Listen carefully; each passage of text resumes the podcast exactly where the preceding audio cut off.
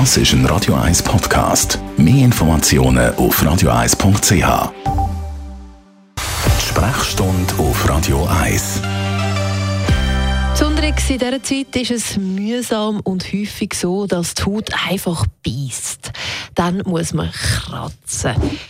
Dr. Merlin Guggenheim, wieso ist das besonders im Winter der Fall, dass wir uns kratzen müssen? Unsere Haut trocknet im Winter mehr aus. Das hat mit der reduzierten Luftfeuchtigkeit zu tun, mit der trockenen Luft, die wir haben, äh, warme, trockene Luft in aller Regel in den, in den Räumen.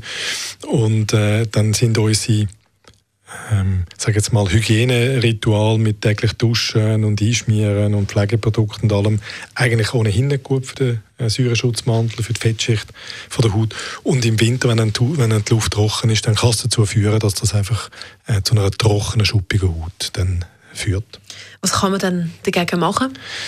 Also die meisten Leute wollen täglich duschen, das ist okay. Ähm, wichtig ist, dass man vielleicht versucht, äh, das Klima in den Räumen, wo man sich bewegt, regelmäßig ein bisschen zu kontrollieren. Nicht zu warm, die Luftfeuchtigkeit regeln, entweder indem man probiert zu lüften, das lange meistens nicht, oder einen Luftfeuchter, Luftbefeuchter installiert.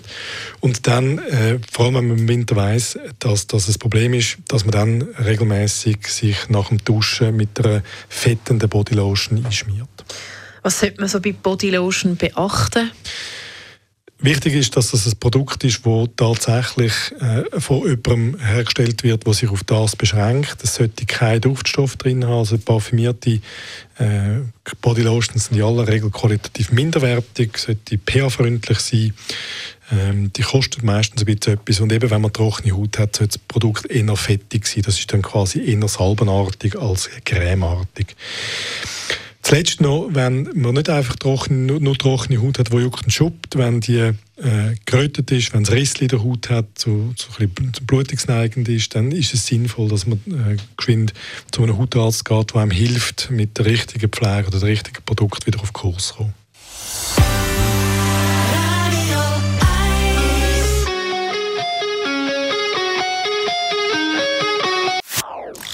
Das ist ein Radio 1 Podcast. Mehr Informationen auf radio1.ch.